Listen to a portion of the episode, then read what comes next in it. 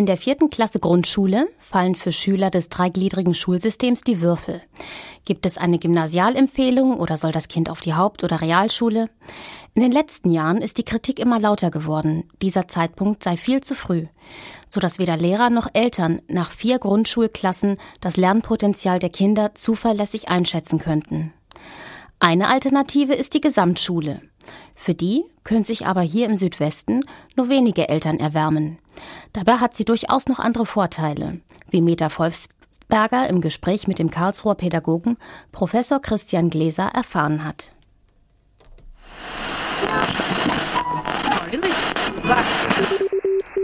WMK funkt. Radio KIT präsentiert Beiträge des Studiengangs Wissenschaft, Medien, Kommunikation. Bei der PISA-Studie 2001 haben die skandinavischen Länder deutlich besser abgeschnitten als Deutschland. In Finnland zum Beispiel wird in der Grundschule bis zu zehn Jahre zusammengelernt. In Deutschland dagegen hat sich nur in Berlin und Brandenburg mittlerweile ein sechsjähriges Grundschulsystem durchgesetzt. Überall sonst beträgt die Grundschulzeit nur vier Jahre. Inwiefern ist es denn sinnvoll, die Schüler schon nach der vierten Klasse zu sortieren?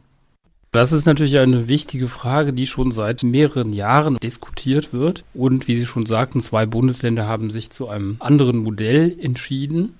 Und in Baden-Württemberg ist in den Gemeinschaftsschulen das ja auch sozusagen im Kern angestrebt, dass die Schule dann vom ersten bis zum zwölften Schuljahr dauern soll. Zu sortieren ist ja sozusagen das bisher gültige System, das natürlich rein von der Organisation her den Vorteil hat, dass man relativ leistungsähnliche Kinder in den verschiedenen Schulformen hat.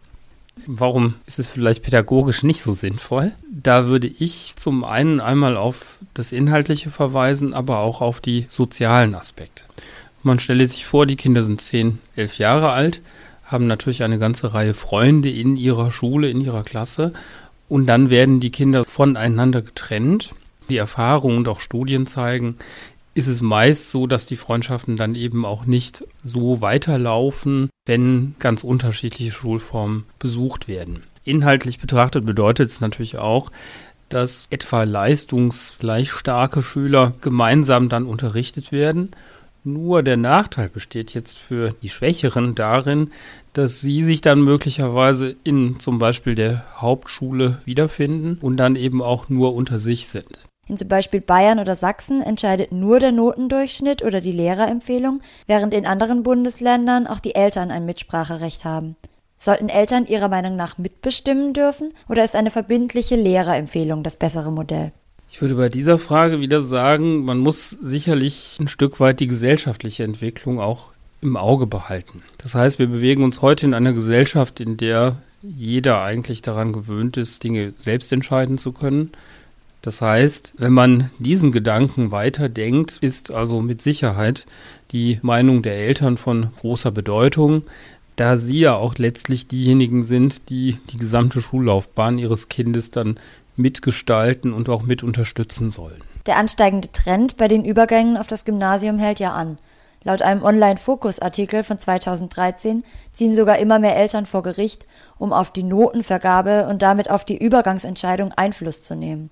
Aber inwiefern können denn Eltern überhaupt beurteilen, ob ihr Kind für das Gymnasium geeignet ist? Inwieweit sie das tatsächlich beurteilen können, welche schulischen Leistungsfähigkeiten ihr Kind zukünftig entwickeln wird, ist natürlich schwierig, da die Eltern in der Regel in der Schule ja nicht dabei sind. Sie sehen also ihr Kind im häuslichen Zusammenhang, schließen vielleicht daraus auf mögliche Schulformen oder auf Schulen, die für ihr Kind dann am besten, am ehesten in Frage kommen. Ich denke, hier ist es vor allem wichtig, dass gerade die Lehrkräfte über eine hohe Beratungskompetenz verfügen, um Eltern auch tatsächlich den Leistungsstand und die Leistungsfähigkeit ihres Kindes dann vor Augen führen zu können.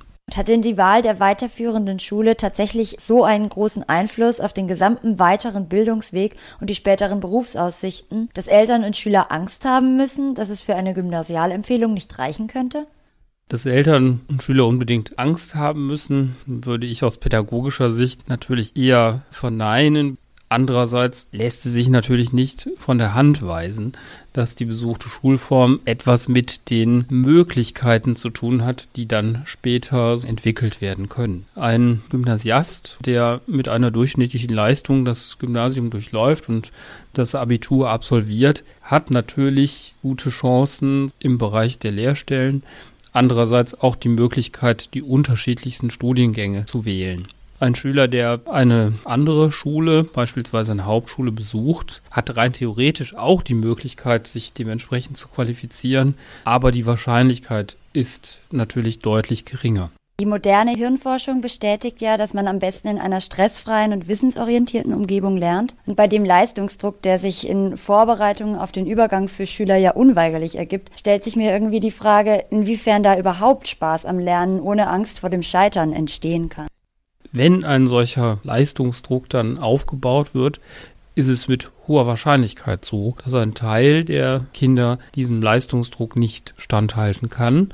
Einerseits, weil der Druck zu hoch ist, andererseits, weil sie vielleicht einfach die geforderten Leistungen so in dem Alter noch nicht erbringen können. Die Hirnforschung-Ergebnisse sind sicherlich so, dass Lernen in einer stressfreien Umgebung besser ablaufen kann um natürlich eine gewisse Leistungsfähigkeit dann auch erreichen zu können, lässt es sich natürlich nicht ganz ausschließen, dass auch sowas wie Leistung verlangt wird in der Schule.